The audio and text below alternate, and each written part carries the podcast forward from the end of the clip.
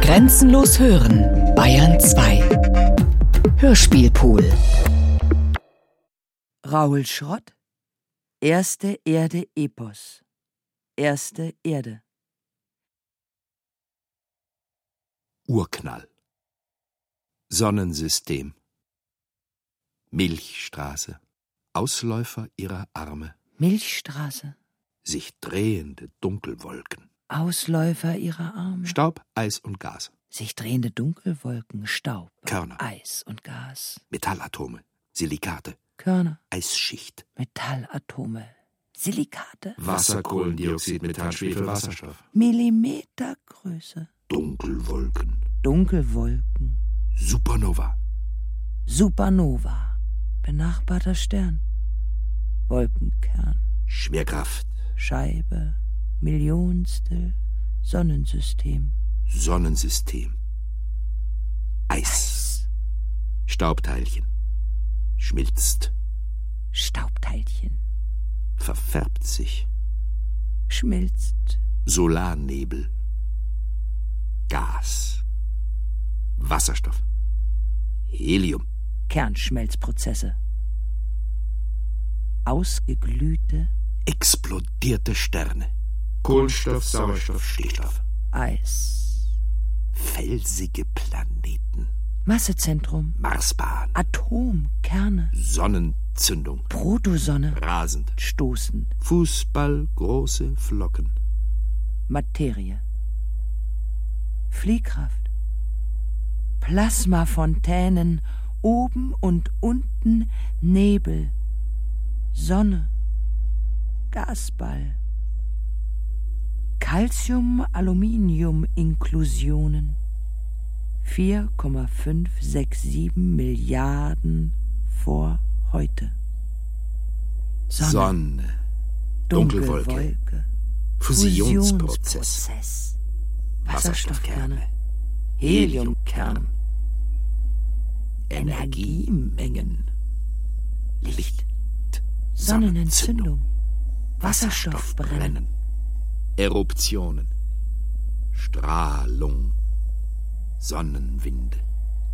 Freifegen. Solarwinde. Solarwinde. Gas.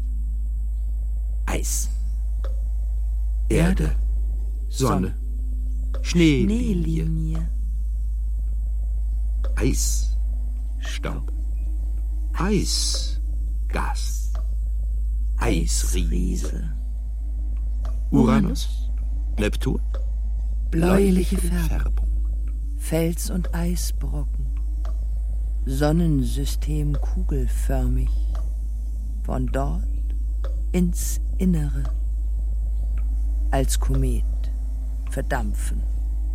Ihre gefrorenen Gase zu prächtigen Schweifen. Gas- und Eisriesen. Terrestrische Planeten. Gas- und Eisriesen. Sonnennaher Bereich. Kondensationstemperatur.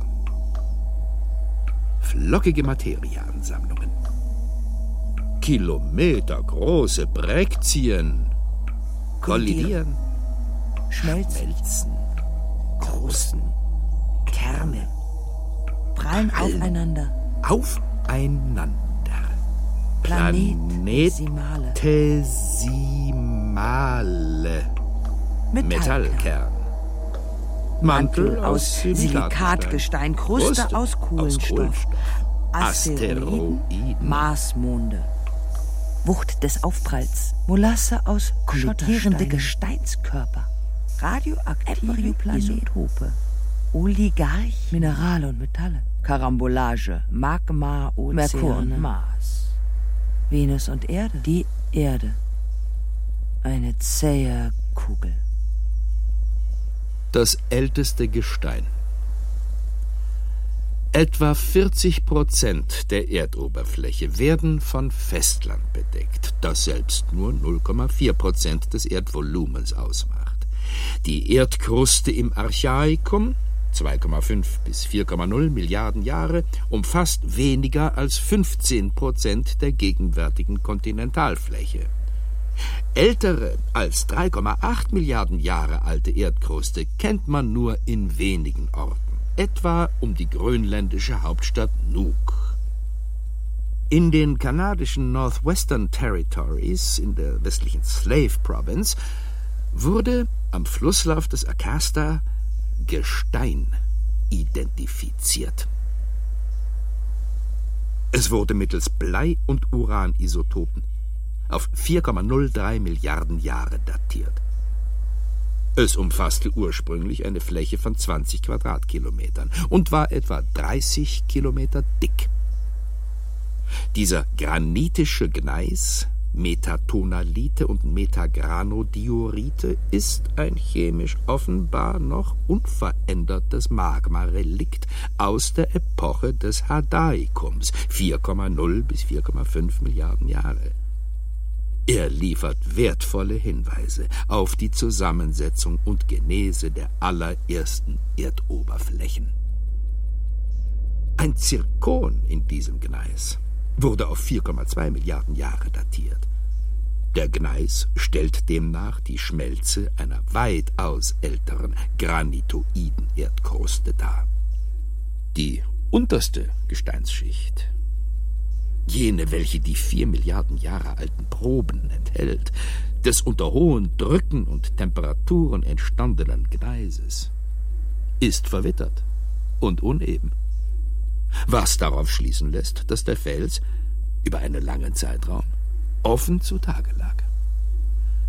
Rings um diesen Landkern legten sich Gesteinsbögen an so dass sich eine wenige hundert Quadratkilometer große Mikroplatte bildete. Vor 2,9 Milliarden Jahren wurde sie offenbar von einer Magmablase angehoben. Vulkane brachen die Kruste auf und überzogen den nun mehr als 100.000 Quadratkilometer großen Terran mit ein bis sechs Kilometer dicker Lava. Die Oberfläche erodierte in einer aggressiven CO2-reichen Atmosphäre, quarzreiche Sandsteine bildeten sich, Eisenerze oxidierten zu rostroten Bändern und lagerten sich in Schichten ab. Die Magmablase zermürbte das Gestein und zerbrach die Mikroplatte in einzelne Schollen. Einige davon finden sich heute in Simbabwe, Goa und Wyoming. Als die Mikroplatte vor 2,7 Milliarden Jahren über diese Magmablase gewandert war und den vorgelagerten Bogen eines Kontinentalrandes bildete, wurde er zu einem etwa 400 mal 800 Kilometer großen Meeresbecken abgesenkt. Trübe Ströme schwemmten Sedimente an. Vor 2,6 Milliarden Jahren kollidierte diese Mikroplatte mit einer anderen und verschmolz mit ihr zum Kontinentalkern eines Kratons. Heute sind noch etwa 35 Kartone aus dem Archaikum identifizierbar. Sie sind Hunderte von Kilometern breit und weisen bis in Tiefen von 250 Kilometern einen Kiel auf, der sich vom Erdmantel chemisch und physisch unterscheidet. Die Steifheit dieses Kiels und sein großer Auftrieb ergeben sich durch seine Wasserarmut. Die vielen Schmelzen haben aus dem Olivin mehr Wasser ausschwitzen lassen als aus den ihn umgebenden Erdmantel. Dies ist der Grund, weshalb diese uralten Kontinentalkerne von der Plattentektonik nicht rezykliert wurden. Sie schwammen auf dem Erdmantel wie Korken auf. In Folge, vor zwei Milliarden Jahren, führte dies zur Amalgamierung von Laurentia. Die Genese dieses Erdteils ist im Zusammenhang mit der Formation des ersten Superkontinents Nuna zu sehen. Im Hadaikum wird inzwischen von einer Konvektionstektonik ausgegangen. Das heißt, Mikroplatten aus Gneis, sogenannte Terrane, bilden sich ringsum aufsteigende Magmablasen. Die Erdoberfläche gleicht demnach den Poren einer Orange. In der tieferen Mitte, zwischen mehreren auffallenden Blasen, lagert sich auskühlende Kruste ab, die schwerer wird, um dann senkrecht wieder abzusacken. Vergleiche mit der Venus zeigen, dass massiv aufwallende Magmablasen sich ab einem gewissen Punkt unter ihrer eigenen Masse seitlich ausbreiten und dabei gefaltete Bogenränder und Ausbreitungszentren bilden, die der gegenwärtigen Plattentektonik recht nahe kommen. Damit ist ein fließender Übergang denkbar von symmetrischem Absacken von Kruste ringsum aufsteigende Magmablasen zu einem asymmetrischen Abgleiten an weiter außen liegenden Rändern, von vertikaler Konvektion hin zu lateraler Subduktion, wie sie heute stattfindet. Befördert wurde dieser Übergang durch das schwere Bombardement zwischen 4 und 3,85 Milliarden Jahren und den dadurch erzielten Verlust von radioaktiver Hitze die sich binnen 400 Millionen Jahren angesammelt hat. Sie führte zu einer Stabilisierung und Herausbildung größerer Flächen von Erdkrusten, so dass es bereits vor 3,9 Milliarden Jahren zu ersten plattentektonischen Prozessen kam.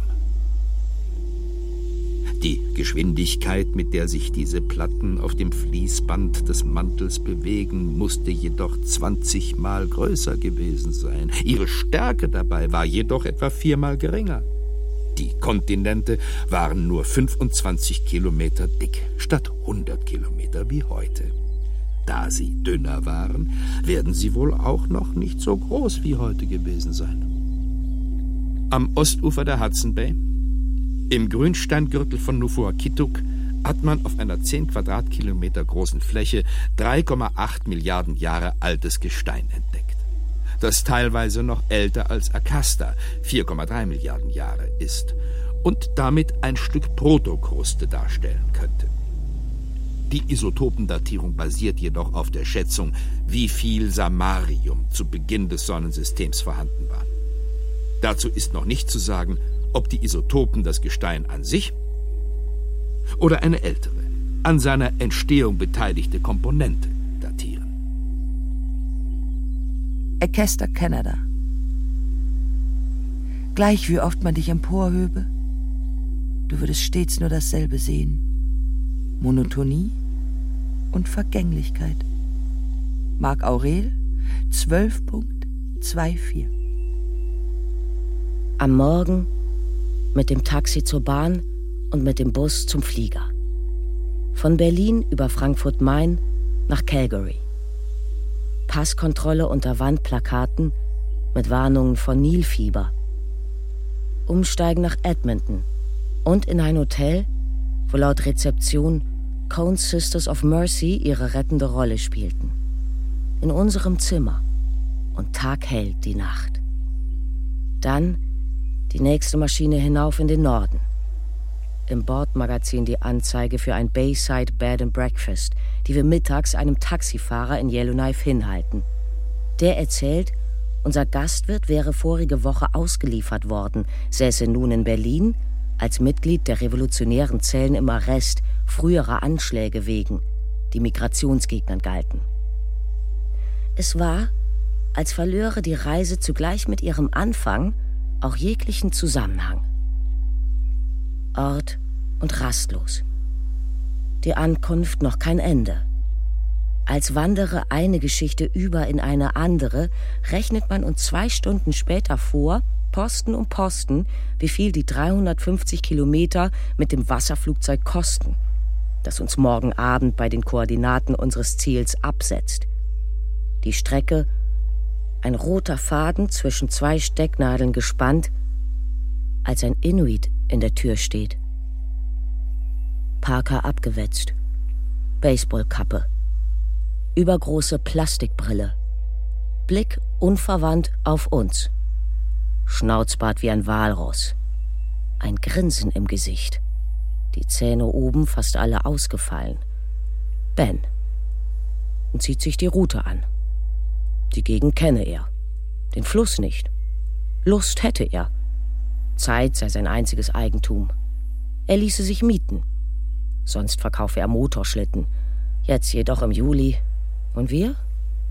Ein Arzt, eine Schriftstellerin? Hm. Ein Gefühl, angekommen zu sein, stellt sich für Norbert und mich erst nach ein paar Schritten ein. Die Bürotürme der Gold- und jetzt der Diamantenminen. Ringsum verstreut Nissenhütten, Blockhäuser, Plattenbauten. Von einer gläsernen Sonne beschienen, murmelspielende Kinder, die uns lange nachschauten. Yellowknife nannten die Pelzhändler des vorletzten Jahrhunderts diese Bucht am Great Slave Lake, als sie hier auf Indianer mit Kupfermessern stießen. Heute nennen jene das Dorf, wen wundert's, nach der Zwangsverwertung ihrer Hypothek, Sombaké, wo wir das Geld ließen. Eine Wintersiedlung inmitten eines Sommers von Felsen, Birken und Wasser. Und Gelsen. Auf den zu Hause erhältlichen Karten war der Fluss, den wir hinabpaddeln wollten, nicht eingetragen gewesen. Eine relieflose Landschaft im Anschluss an das Eismeer, einem Fehldruck ähnlich. Darauf zu lesen Namen aus der Prospektionszeit. Coppermine River, Trapper Lake, generische Legenden wie White Wolf oder Scented Grass Hill, die nach Mystery führen. Und zu einem Idyll von Desperation und Bliss Lake. Nun jedoch auf den geologischen Überblickskarten malten wir uns das Orange, Rot und Braun als Gegend aus, starrten über das Gefälle der Zahlen auf Hügel und sumpfige Stellen und sahen zum ersten Mal den Schriftzug des Akasta und folgten seinen Unterlängen über Stromschnellen von See zu See. Das Ziel ein Punkt in einem Koordinatenraster. Reisen heißt, Zeiträume zu durchmessen. Eine Erdgeschichte vor Augen, in der jedes Hier vorübergehend ist, das Jetzt beim nächsten Blick vergessen. Um sich hinwegzusetzen über unsere allzu knappe Frist, sich nach Orten sehnend außerhalb von Zeit und Raum. Ob glückselige Inseln oder Shangri-La die Irrfahrten erschließen den Traum von einem Ursprung, als gäbe es jenes goldene Arcadia, in dem alles seinen Anfang genommen hätte.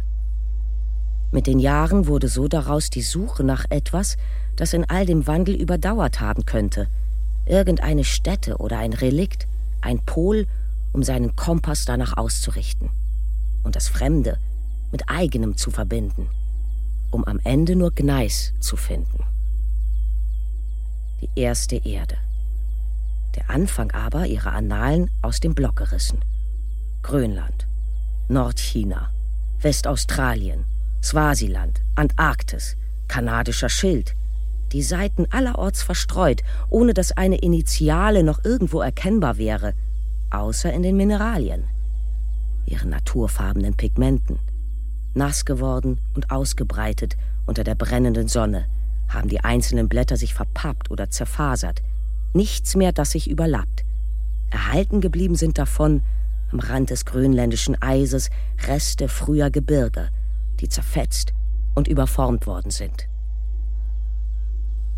Wie auch ein Felsgrat im australischen Busch winzigste Kristalle der ältesten Erdkruste in sich birgt. Unsichtbares Glimmern einer vergangenen Helle.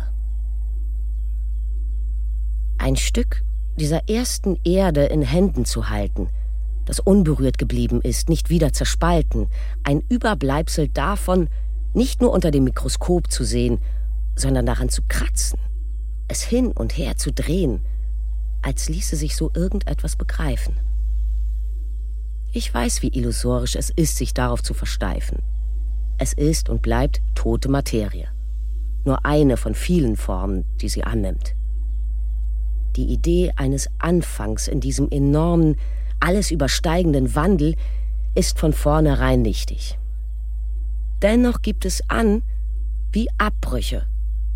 Und was wäre richtig? Etwa etwas anzufassen, das real geblieben ist, in der Irrealität der Zeit? Ein Stein, an dem sie sich misst, um anhand des konkret Wahrnehmbaren Einsicht zu gewinnen in Wirkliches, von Wahrem. Für Norbert hingegen war dieser Aspekt der Reise nichts anderes als wissenschaftliche Diagnostik. Das Körperliche ein Symptom, jede Anamnese immer unsicher. So verstand er es. Sorgen machten ihm vielmehr die Schnellen in unserem Strom und dass er schlecht im Schwimmen war. Bei so viel Wasser auf der Karte beruhigten ihn die Gefällezahlen unter eins nur wenig. Zu unvorhersehbar blieb es für ihn. Die Reise schien ihm plötzlich voller Idiopathien, von erhofften Heilungsprozessen keine Anzeichen, um nur seine offenkundigsten Beschwerden zu unterstreichen. Aber gerade deshalb unternahmen wir die Kanutour ja. Das Ziel war eher unwesentlich. Ob Akasta oder Arcadia. Auf unseren Tagessatz zahlten wir Vergnügungssteuer fürs Zelten, fürs Lagerfeuer und für ein bisschen Abenteuer. Yellowknives Wahrzeichen ist die marineblaue Propellermaschine, die einst am Nordpol ausrollte, nun aber auf Säulen in der Luft parkt. Unter den Tamaraklärchen, eine von der Sonne beschienene und wieder aufgetaute Stelle, wo das Licht die Nadeln hakt. Körniger Harsch, rußig von den Kohlefeuern im Winter, angeschmolzen zu körnigem Sinter war dieser Schneefleck die einzige Entsprechung zum Eisstaub, als er noch um die junge Sonne kreiste bevor er sich zu jener Molasse zusammenschweißte, aus der Asteroiden, unsere Erde und als Brechung gewissermaßen auch wir entstanden. Das Weiß der Knochen. Aber habe ich damit schon Blut verstanden? Honigwaben? Warum der Boden unter mir nicht einbricht? Den Gletscherhahnenfuß? Das Rot des Wintergrüns? Ein Gedicht?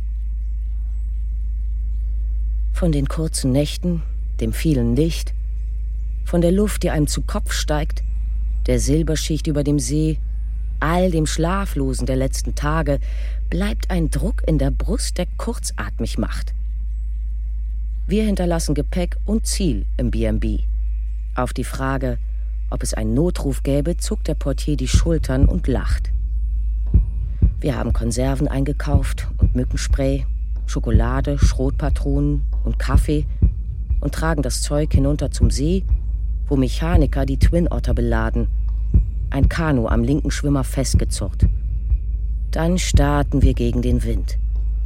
Eine Schleife in die Glorie der Sonne.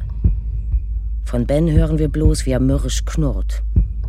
Im Steigflug nach und nach sichtbar ein Flor grauer Schwaden. Je weiter wir Richtung Polarkreis fliegen, umso dunkler die Rauchbänder, die es aus den brennenden Wäldern Alaskas über hunderte von Kilometern herträgt. Als würde dort jene Schneelinie liegen, an der sich Eisriesen aufblähen. Alles Gas in ihren Gravitationsfeldern angesammelt, die Staubscheibe um die Sonne von Winden freigelegt, sodass nur Bahnen von Flugasche übrig bleiben, die, von Jahrmillionen zerrieben, sich zu Merkur verfestigt, zu Venus, Erde, Mars, wie aus dem Flüchtigen das Dinghafte wird. Physica est ars bene naturandi. Bloß, dass diese Vorstellung eher den Tricks eines Illusionisten gleicht, der in der Landschaft da unten. Rauchringe. Dann plötzlich. Doch ohne jede Zurschaustellung. Das Spektakel unseres Planeten alles andere im Leeren entschwunden. Es ist ein altes Land, nackt und ausgezehrt. Die Gebirge längst abgetragen, flach geschliffen von den Eiszeiten, um jetzt halb unter Wasser zu liegen, von Gräben zerschert. Die Seen ineinander übergehend, wie Wale, die in die Tiefe gleiten, Felsbuckel dazwischen, und kaum ein Fluss zu erkennen. Weder Schotterpisten noch Dächer. Plötzlich die Landebahn einer Mine, ihre Abraumfächer. Und schon spüre ich ein seltsames Brennen in den Augen. Hier wird unsere Fahrt enden. Da, in diesen schwarzblauen Schlingen und Schleifen, mündet der Akasta ein. Und nach zwei Wänden eine Insel im See. Ein Rot wie von Zelten. Ein metallisches Gleißen. Die Maschine zieht wieder hoch über einen Baumhaufen, um eine Viertelstunde später an der sandigen Uferlinie aufzulaufen. Ein Adler schwingt sich weißfiedrig auf. Schwärme von Mücken beim Ausladen bereits. Vor uns der Rücken einer Schuttmoräne. Der Sand voller Fährten, die sich bis zu einer Furt dicht vermehrten. Wölfe, Karibus, Elche, sagt Ben, und ein Schwarzbär. Kommt einer, schaut ihm nicht ins Auge. Legt euch langsam auf den Bauch, die Hände überm Nacken. Nehmt das Gewehr, falls mir etwas zustößt, aber spart die letzte Patrone. Seid sorgsam und wartet, bis er auf fünf Schritte heran ist. Dann reißt das Schrot ihm ein kopfgroßes Loch ins Fell. Er holt die Flinte aus dem Boot, wir üben trocken, bis der Schlagbolzen klickt, laden durch und zielen auf den See. Ben nickt. Der Schuss hallt in der Stille. Als geriete die Welt aus den Fugen als hielte die Zeit inne, verlangsamt auf ein menschliches Maß. Mitternacht. Müde trotz der Taghelle. Der See am Morgen. Ohne Welle liegen wir tief im Wasser. Kaum mehr als eine Handbreit Freibord. Es dauert, bis wir den Kurs und einen Akkord beim Rudern halten. Schwarzfichten, halb erfroren vom Winter. Die Tiger. Ein Unterholz von Weiden, Moos und Sumpf. Dahinter beginnt die Tundra. Ozongeruch, Licht, das sticht. Wir, vom Wind auf dem Wasser ausgedörrt, dann der erste Katarakt. Ein Überlaufen ins Geröll, ohne dass eine Stromschnelle sich bricht. Das Kanu wird von Ben und Norbert durch die Steine gestarkt. Ich gehe über die Hügel. Rinnen kreisrund im Gras. Reste eines Zeltlagers. Von vor wie vielen Sommern? Es lugen bleiche Rentierschaufeln hervor und weisen Schritte weit zurück, als man noch mit den Tieren wanderte, die Sonne als Geleit. Die nächste Stromschnelle ist nicht auf der Karte, ihr Rauschen aber von weitem zu hören. Der See verengt zu einem S. Wellen, die auf Wacken sich weiß bauschen, bis zu einem Felsklotz in der Mitte. Diesmal geht Norbert zu Fuß. Ich knie vorn. Paddle fester. Verdammt, brüllt Ben. Er steuert gegen, ich stoße uns ab. Alles wird schneller. Untiefen. In der zweiten Biegung aber geraten wir auf den Fels und in Schräglage. Mein Fehler. Ich halte mich am Dollbord fest. Das Kanu kippt. Von der Seite strömt es ein. Breit und kalt. Der erste Ballen schwimmt davon. Der Bug voll Wasser steige ich aus, das Boot aus dem Fluss zu ziehen. Mit Gewalt hält Ben dagegen und treibt ab bis zum Hals im Wasser. Das Kanu abgesoffen. Unser Gepäck mit der Strömung driftend, sinkend. Somit wäre auch diese Klippe umschifft. Ich muss eine Furt finden, Ben das Kanu an Land ziehen. Wir stehen da, begossen. Als wäre alles Gott verliehen, bläst Ben die Backen auf, sagt, er könne nicht schwimmen und greift nach nassen Zigaretten. Dann kommt Norbert seinen Sermon anzustimmen, wiederholen, was er zu Recht befürchtet hatte. Stattdessen meint er trocken, wir sollten lieber die Sachen retten. Ich tauche in das braune Wasser. Überall. Zur Steinplatte am Grund, bis ich ganz blau im Gesicht bin. Stoße auf Norberts Pack, immerhin. Ein Schlafsack und Kleider. Der Rest lässt sich nicht finden. Alles Essen, der Kocher, die Zelte, Gewehr, samt Angelrute, GPS.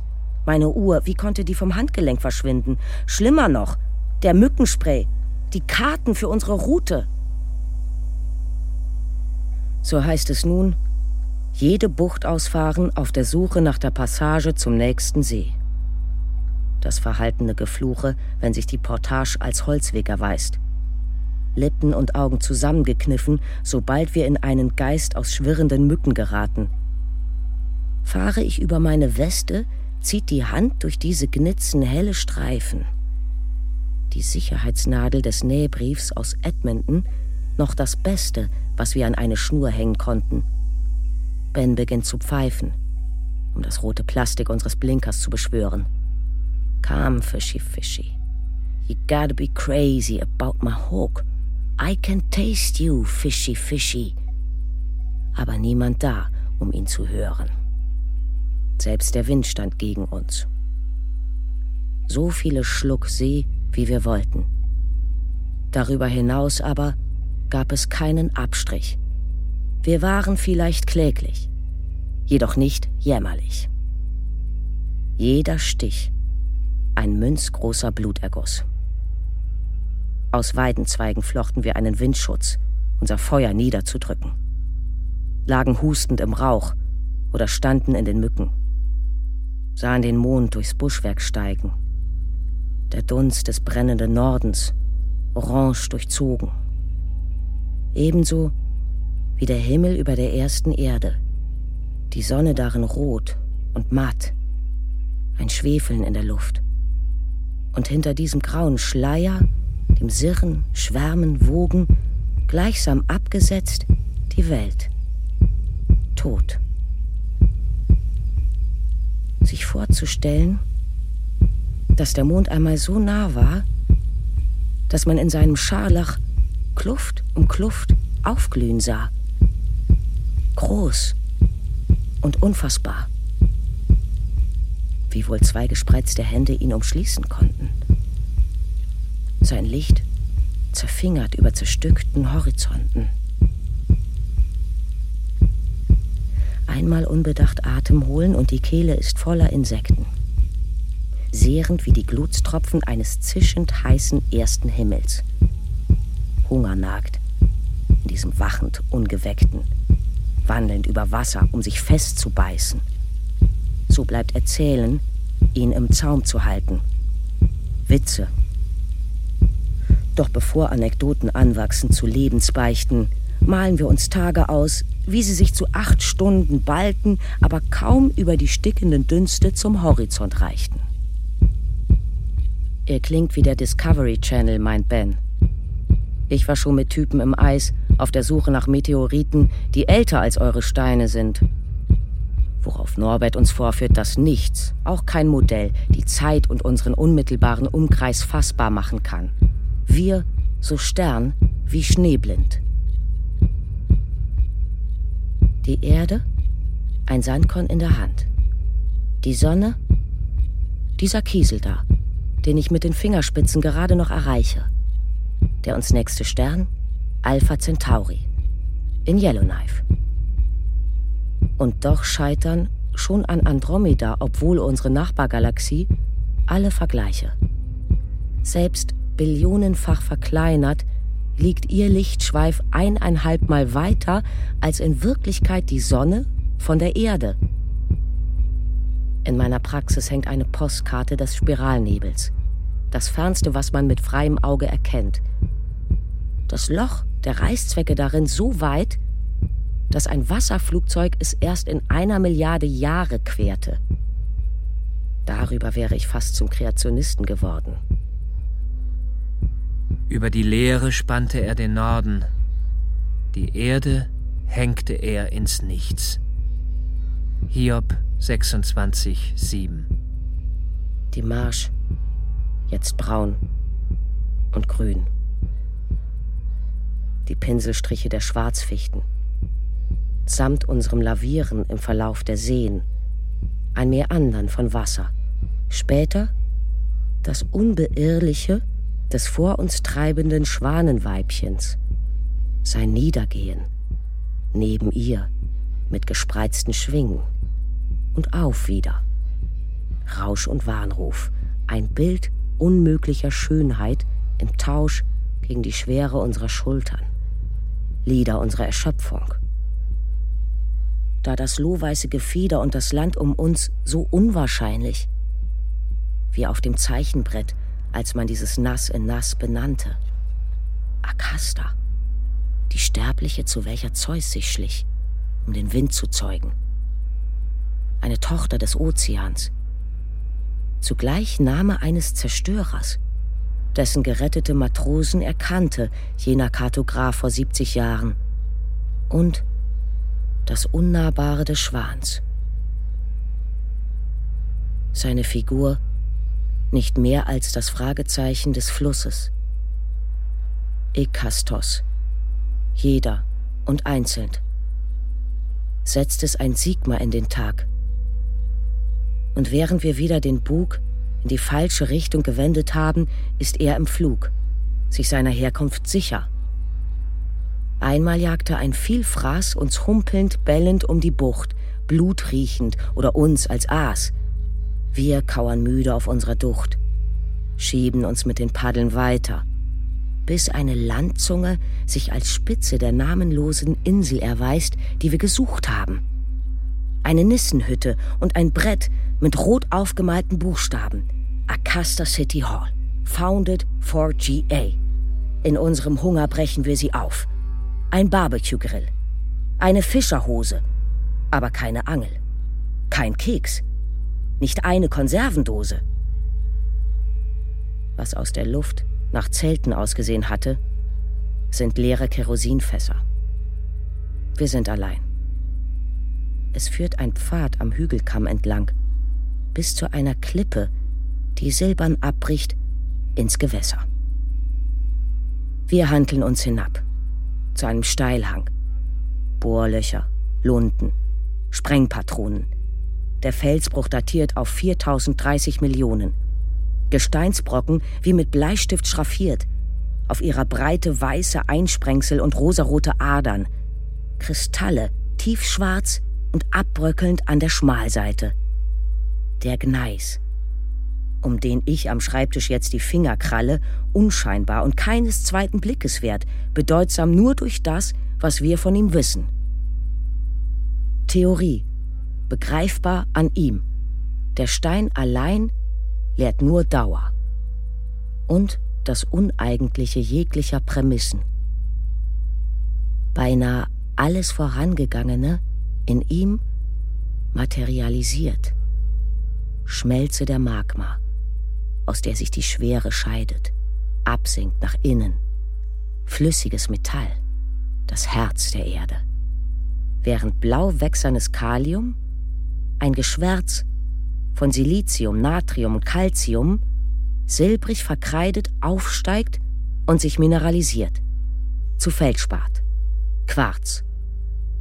Um neuerlich schwer zu werden, abzusacken, aufzuschmelzen und in diesem Glutfluss wieder aufzuschwimmen, auszuhärten und erneut unterzugehen.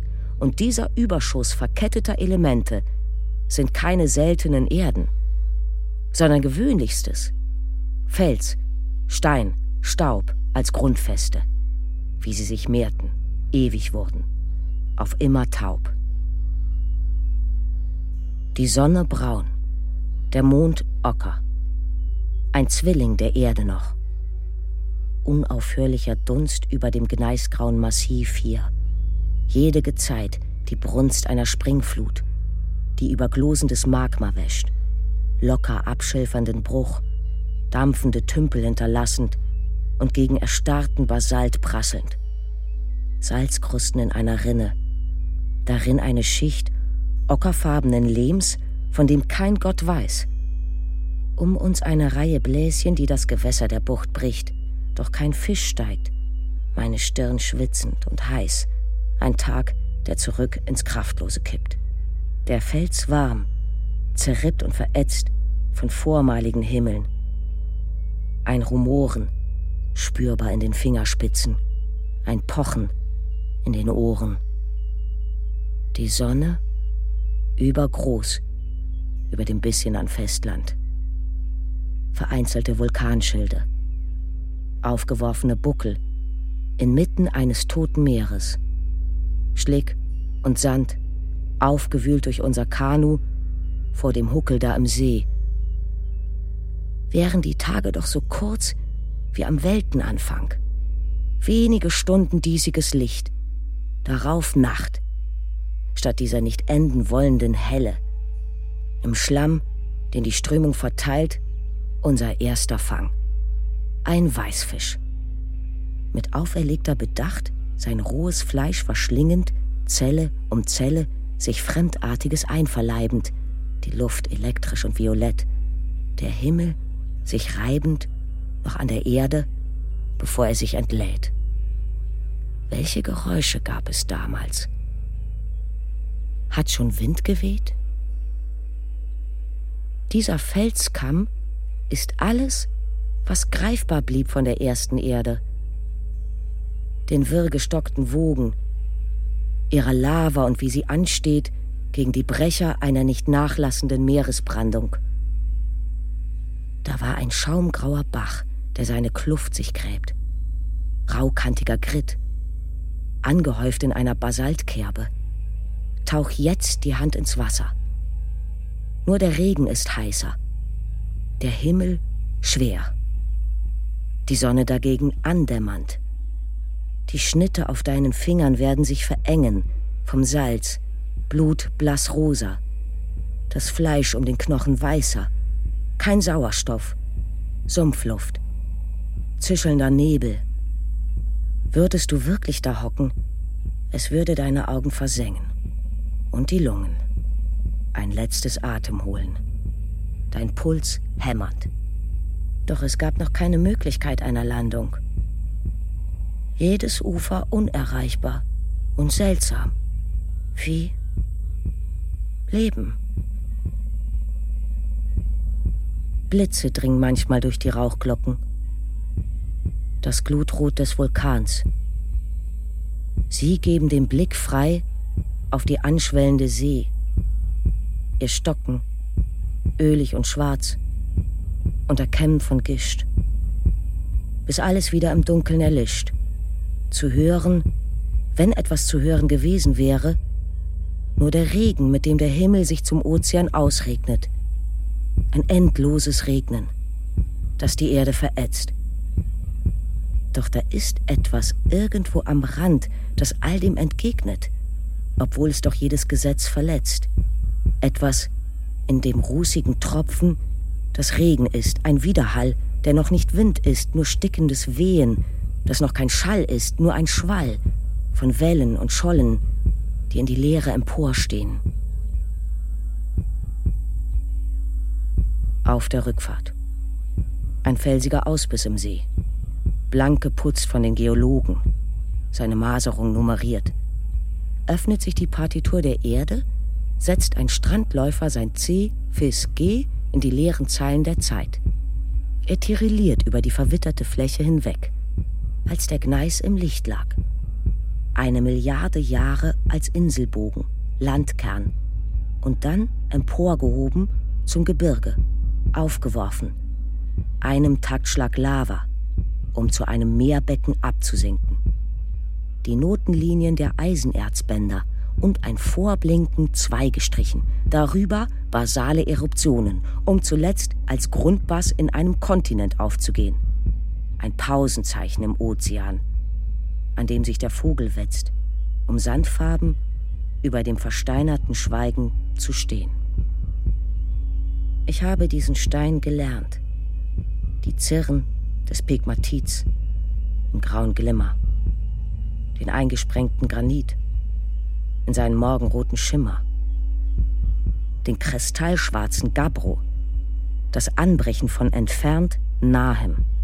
Und die Metamorphose dann zu den Wolken und Junibeeren, die mit ihren Moospolstern den Fels überziehen. Dazwischen Zeit, die voran.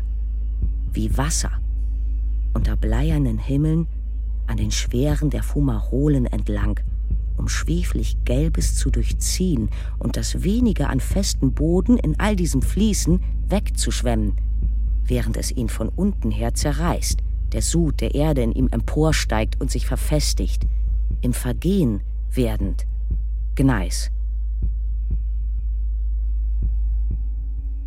Wir werden es nicht mehr zum vereinbarten Treffpunkt schaffen. Wir schlafen kaum und wenn unruhig. Und sind die Geschichten gegen den Hunger ausgegangen. Wir gaffen ins Leere, schleifen das Kanu durch das Unterholz der Fichten, raffen uns mühsam auf, in der Erinnerung klaffen die Seen wie Lücken. Wenn wir uns zurückrichten, sind die Hügel im Meer, aufgewuchteten Massiven gleich, um die Simbabwe, Goa Brasilien sich legen. Die Erde ein dunkler Ozean und dieses Inselreich die Reste eines Sockels, den roter Regen und beißende Schwaden verätzen. Ein Laich, um den zäher Schleim sich bildet. Sein träges Nachbewegen in einem Wasser, in das wir jetzt die Paddel stechen, Blasen an den Händen, zu schlaff, um noch zu sprechen. Bei einer dieser Portagen schrecken wir einen Schwarzbär auf. Wir blicken ihn nicht an, legen uns auf den Boden. Norbert Sohle vor mir. Durch den Riss in seiner Hose die Hoden. Ich höre, wie der Bär an ihm zerrt, sein Schnauben. Als er sich zu mir trollt, sehe ich Pratzen, einen Hinterlauf und begreife, weshalb ich die Hände falten sollte überm Nacken. Er versucht mich umzudrehen, am Bauch zu packen. Ich stemme mich dagegen. Sein Schnauben faulig wie Aas ich zur Erde gepresst, ihm keinen Halt zu geben, schiebt er die Schnauze vor. Und da ist eine Gewalt, halb zurückgehalten noch. Von seiner Gestalt habe ich bis heute keinen Umriss.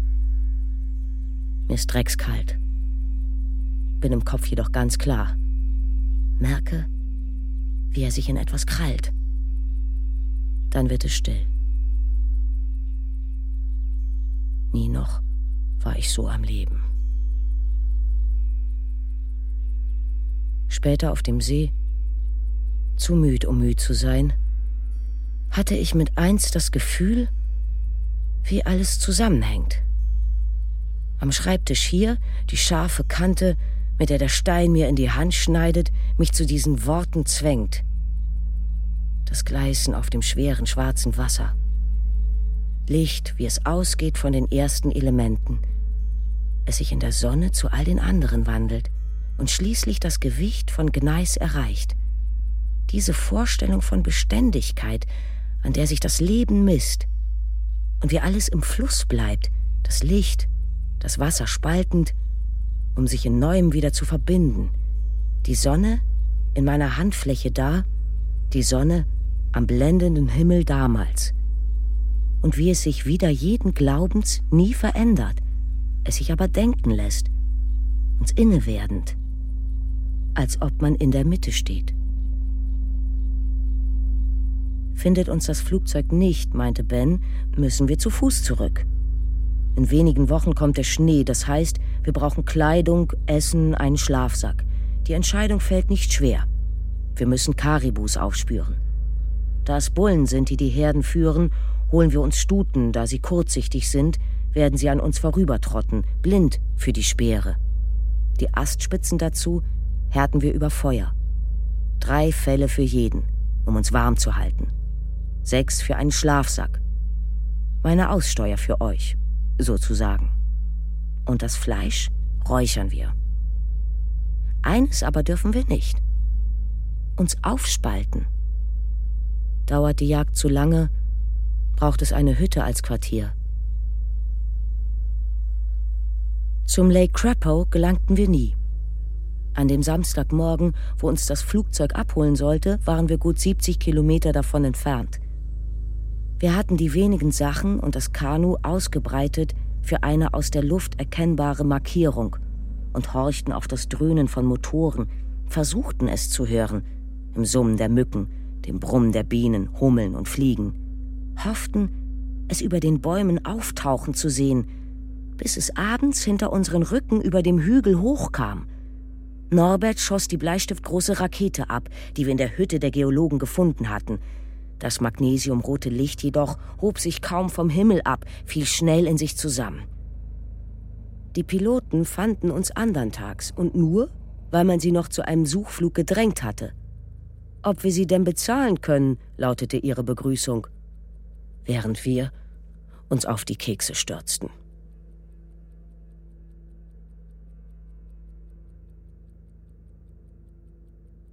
Raul Schrott Erste Erde Epos Erste Erde mit Bibiana Beglau, Jens Harzer, Anne-Ratte Polle und Martin Umbach. Komposition Sam Schlamminger. Ton und Technik Josuel Teegarten, Susanne Herzig. Regieassistenz Stefanie Ramm. Regie Michael Farin. Produktion Bayerischer Rundfunk 2014. Redaktion Herbert Kapfer.